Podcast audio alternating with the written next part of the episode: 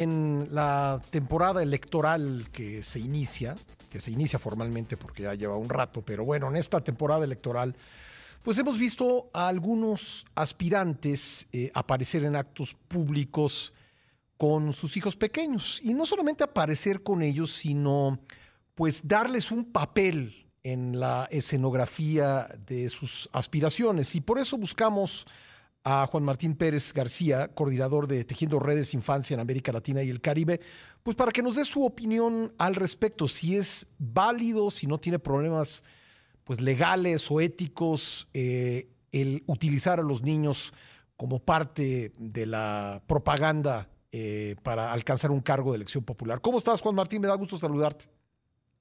Un placer, gracias por la oportunidad para conversar contigo. primero, lo primero que te preguntaría, ¿es un tema?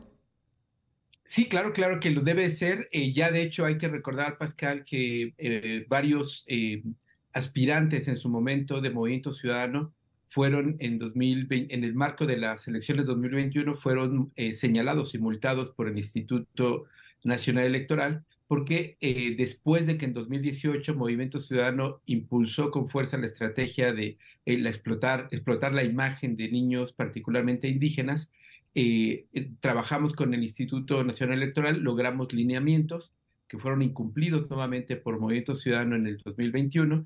Eh, hay que destacar que no solo Movimiento Ciudadano, eso fue prioritariamente ellos, pero también otros partidos. Y estos lineamientos son explícitos cuando señalan que la única posibilidad para que niños y niñas participen en dinámicas o publicidad electoral es cuando se hable de sus derechos, que exista un proceso previo de que ellos estén enterados de qué se trata este tema, es decir, que no sean usados como pues solamente escenografía y obviamente contar, eh, si, eh, en, si fuera el caso, con la autorización eh, del padre o madre o tutor.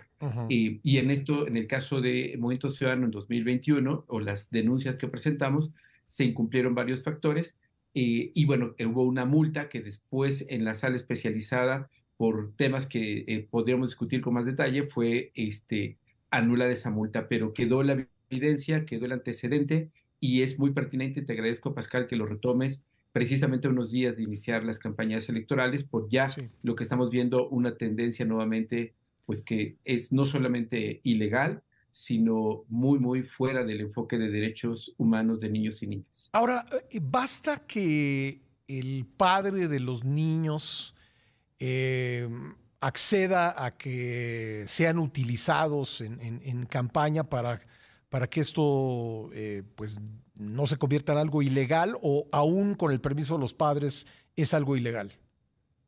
Mira, Pascal, eh, es importante ubicar que nuestro país en 2011 cambió su constitución y ahora tenemos lo que conocemos como el marco de derechos humanos. Y esto implica, dice el artículo primero constitucional, que todos los tratados internacionales que México ha firmado en materia de derechos humanos tienen el mismo rango que la Constitución.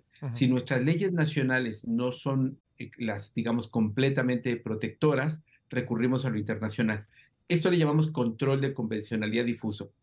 Ah, voy a lo siguiente. En nuestro país, la firma del papá o la mamá podría permitir que un niño o una niña participe en, una, en un spot eh, electoral. Sin embargo, el Comité de Derechos del Niño de Naciones Unidas, al cual México está obligado a regirse, ha señalado, y recientemente volvió a remarcarlo el 11 de octubre, que los niños y niñas tienen derechos propios, no son propiedad de los padres o las madres, mm. y los papás, las mamás, aunque den autorizaciones, no pueden estar en contra de los derechos de sus hijos e hijas, de tal suerte que el Estado está obligado a proteger a niños y niñas, incluso de unas decisiones poco informadas o incluso equivocadas de la familia.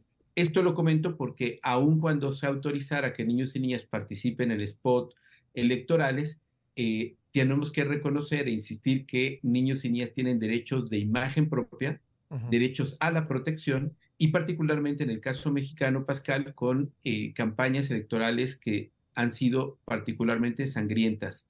Y hay que recordar que los niños y niñas que han participado en estos procesos, en el caso concreto del niño indígena que explotó comercialmente el movimiento ciudadano, ha sido también víctima de hostigamiento racista en las redes sociales.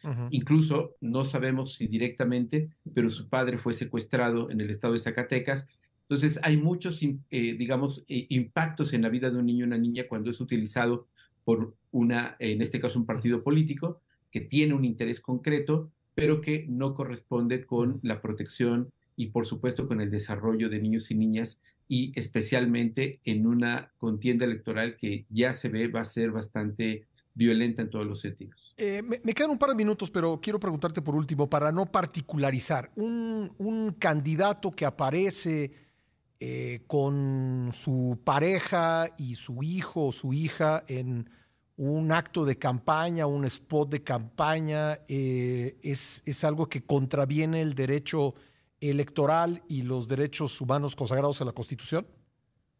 Sí, totalmente, por tres factores muy concretos, Pascal. Primero, porque, eh, reitero, los niños y niñas no son propiedad familiar. No puedes decidir sobre el cuerpo, la imagen y lo que significa eh, para tu hijo o tu hija. Segundo, los lineamientos del INE son muy explícitos y una bebé o un bebé no pueden dar esa autorización ni ser parte de un proceso participativo. Y tercero, el Estado mexicano y las leyes protegen a niños y niñas en eh, de la manera más amplia. Y por otra parte, y lo comentabas al inicio, Pascal, es un tema ético también.